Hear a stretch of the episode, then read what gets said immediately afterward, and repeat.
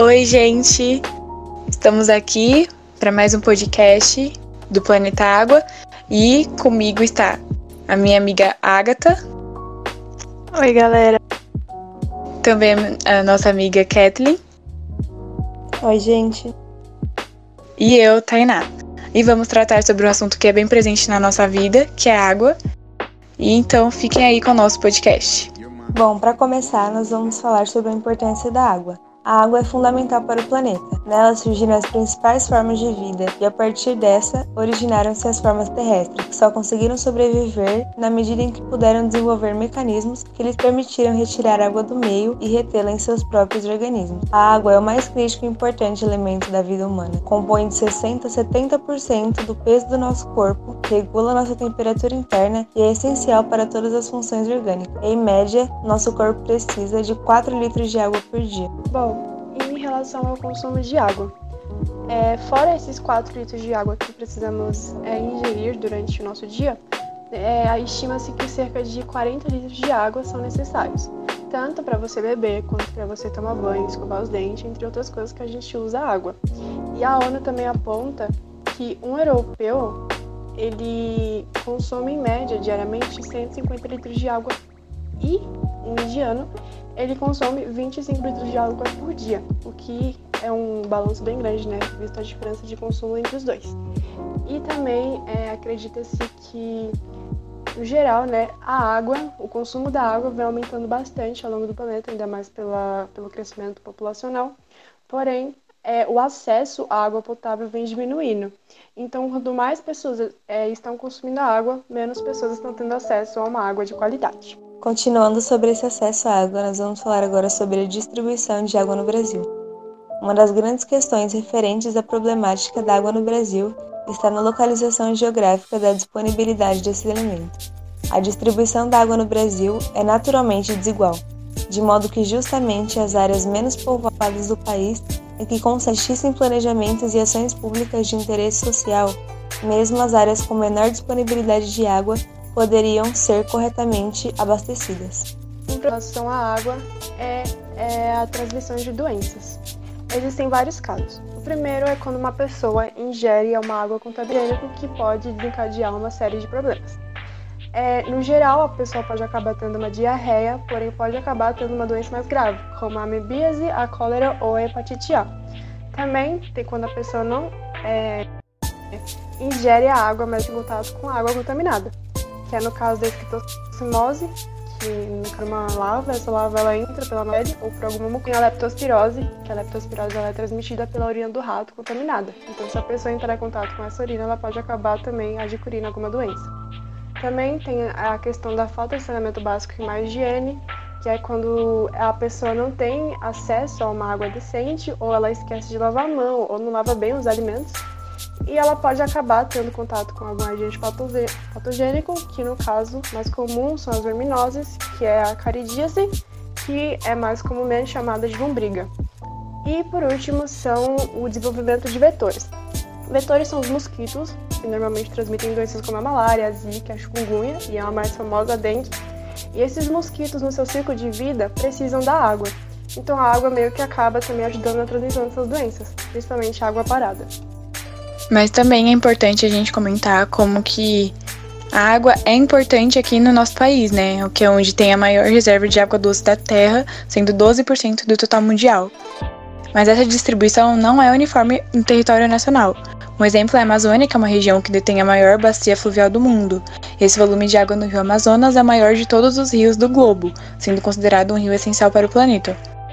E o país tem 12 regiões hidrográficas que passam por diversas situações para manter sua disponibilidade e qualidade de água estável. O mapeamento do Ministério do Meio Ambiente mostra que nas bacias da região norte o impacto vem da expansão de geração de energia hidrelétrica. Na região centro-oeste, a expansão da fronteira agrícola que desafia a preservação dos recursos hídricos. As regiões sul e nordeste enfrentam o déficit hídrico e a região sudeste apresenta também o um problema da poluição hídrica. E além disso, os rios e lagos brasileiros vêm sendo comprometidos pela queda da qualidade da água disponível para captação e tratamento. Na região amazônica e no Pantanal, por exemplo, rios como Madeira, Cuiabá e o Paraguai já apresentam contaminação pelo mercúrio.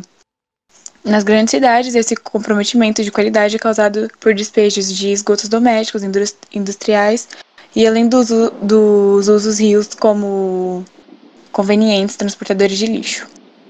Bom, agora nós vamos podemos falar sobre uma problemática da água que é a escassez da água no Brasil. Em várias regiões do país já são sentidos impactos como a escassez, o desaparecimento de nascentes e rios e o aumento da poluição da água. Uma das principais causas para a crise hídrica é o uso inadequado do solo. Os efeitos da ausência da vegetação nativa para proteger o solo já são percebidos principalmente na diminuição da vazão dos rios e na escassez da água pelo abastecimento urbano. Outro problema que leva à escassez da água é a estrutura precária de saneamento. Segundo a Agência Nacional de Águas, mais de 35 milhões de pessoas ainda não têm acesso à água tratada no Brasil, e o sistema de abastecimento de água gera 37% de perda. A falta de tratamento de esgoto compromete mais de 110 mil quilômetros dos rios brasileiros que recebem dejeto. E mais um problema dentro desse tema é a poluição, que é definida como a contaminação dos corpos d'água por elementos físicos, químicos e biológicos que podem ser nocivos ou prejudiciais aos organismos, plantas e à atividade humana. E existem quatro modos dessa poluição da água, né? Sendo a sedimentar, que é o acúmulo de partículas quando são vindas do solo pelo processo de erosão, desmatamento e extração de minérios. Também a biológica, que é quando ocorre a introdução de detritos orgânicos lançados por esgotos domésticos e industriais, que podem ser direcionados à água ou podem se infiltrar nos solos. E alguns exemplos são o resto de alimentos, fezes humanas e detergentes. E esse detri esses detritos eles também podem ser cheios de microrganismos patogênicos, como as bactérias, vírus e protozoários provenientes principalmente dos resíduos humanos. Já a térmica, ela é um dos tipos de poluição de água que são menos conhecidas, porque ela não é visível ou audível, mas também é, tem seu impacto considerável. Ela ocorre quando a temperatura de um meio de suporte de algum ecossistema, como um rio, por exemplo, é aumentada ou diminuída, causando impacto direto na, na população desse ecossistema, como a diminuição dos níveis de oxigênio na água e poluição térmica. A química é a contaminação ambiental gerada por produtos químicos que acabam tendo como destino os corpos hídricos.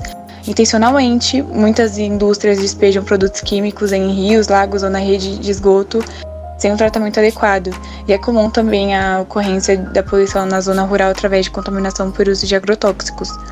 E produtos químicos podem, podem causar o desenvolvimento de do, doenças e problemas graves de saúde. Os poluentes mais comuns das águas são fertilizantes agrícolas, agrotóxicos, esgoto doméstico industrial, compostos orgânicos, sintéticos, plásticos e metais pesados.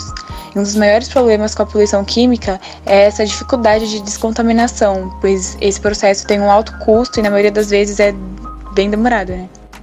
Bom, óbvio que a poluição existe e por isso também existe técnicas de melhoramento da água. Essas técnicas consistem na remoção das substâncias que podem causar algum tipo de dano à saúde.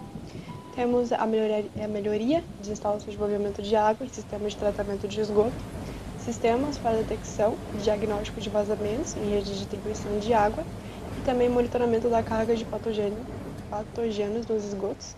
Também temos sistemas de filtração de água e tecnologia de remoção e a gestão sustentável de recursos hídricos, investigando os efeitos na agricultura e no ambiente do uso de esgotos tratados pela irrigação de culturas, visto que os agrotóxicos né, são um dos principais é, agentes, né, um dos principais poluentes nas águas. Bom, essa aí foi uma parte só dentro desse grande tema que está presente nas nossas vidas, né? Mas espero que tenha sido um conteúdo útil na vida de vocês. E até a próxima. Tchau, tchau.